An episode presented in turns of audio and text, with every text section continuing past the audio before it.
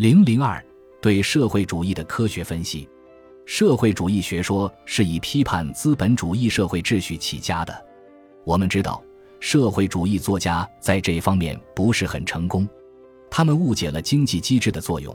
他们不理解以分工和生产资料私有制为基础的各种社会制度的功能。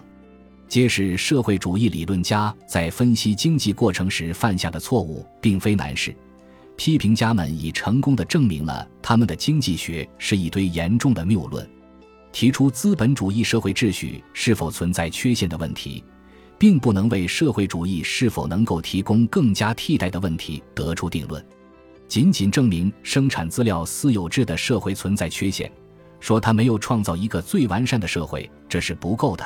还必须进一步说明社会主义制度更胜一筹。试图提供这一论证的社会主义者数量有限，而且大部分论证完全不科学，有些论证则十分无聊。马克思主义一直不满足于把社会主义的到来描述为社会进化的一个必然阶段。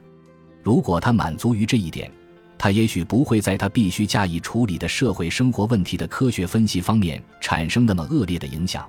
如果他仅限于把社会主义制度描述为可以想象的最优形态，他绝不会造成如此有害的后果，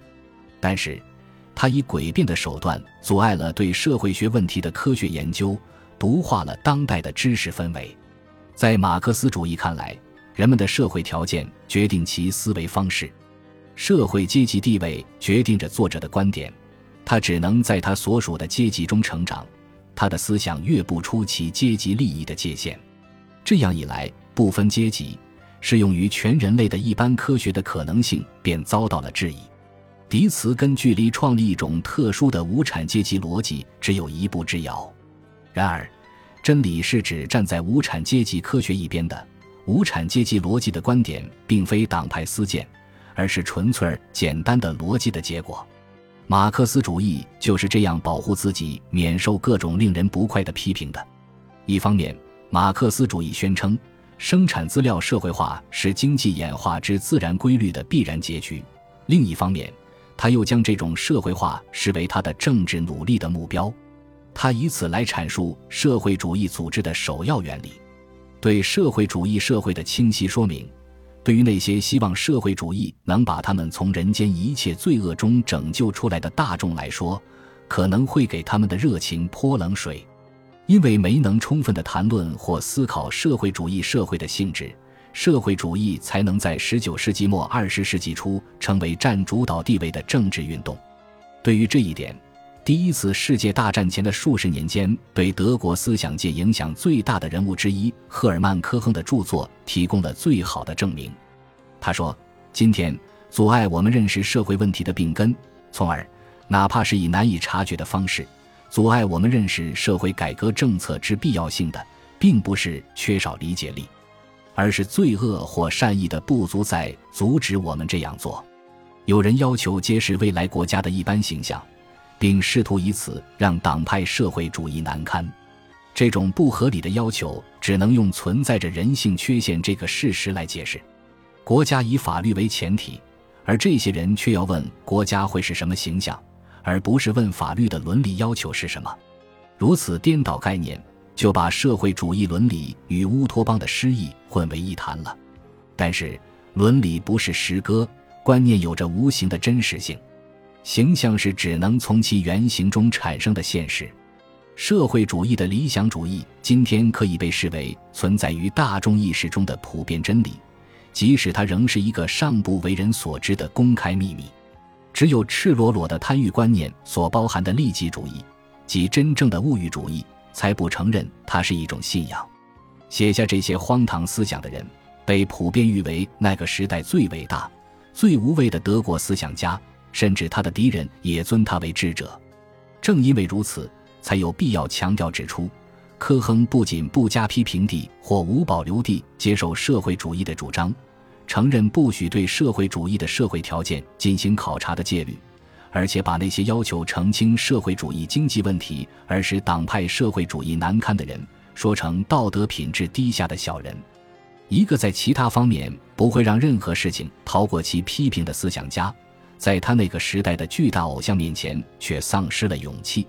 这是思想史上常见的现象。甚至科亨的伟大楷模康德也为此而受过责备。但是，一个哲学家居然不仅把全部持不同意见的人，而且把所有那些触碰让权威人士感到威胁的问题的人，一概斥为不怀好意、性情不良、有着不加掩饰的贪欲。幸亏思想史上举不出几个这样的例子。凡是没有无条件服从这种压制的人，统统被打入另册，成了不法之徒。就这样。社会主义侵占的地盘在一年年扩大，却不让任何人对他如何运行刨根问底。如果有一天马克思一派的社会主义终于执掌政权，打算落实他的全部纲领时，他肯定会意识到，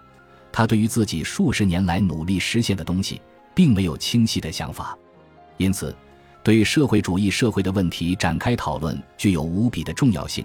这不限于理解自由主义与社会主义政策的差异。没有这样的讨论，就不可能理解自从国有化和私有化运动以来形成的局面。迄今为止，经济学以可以理解但也令人遗憾的片面性，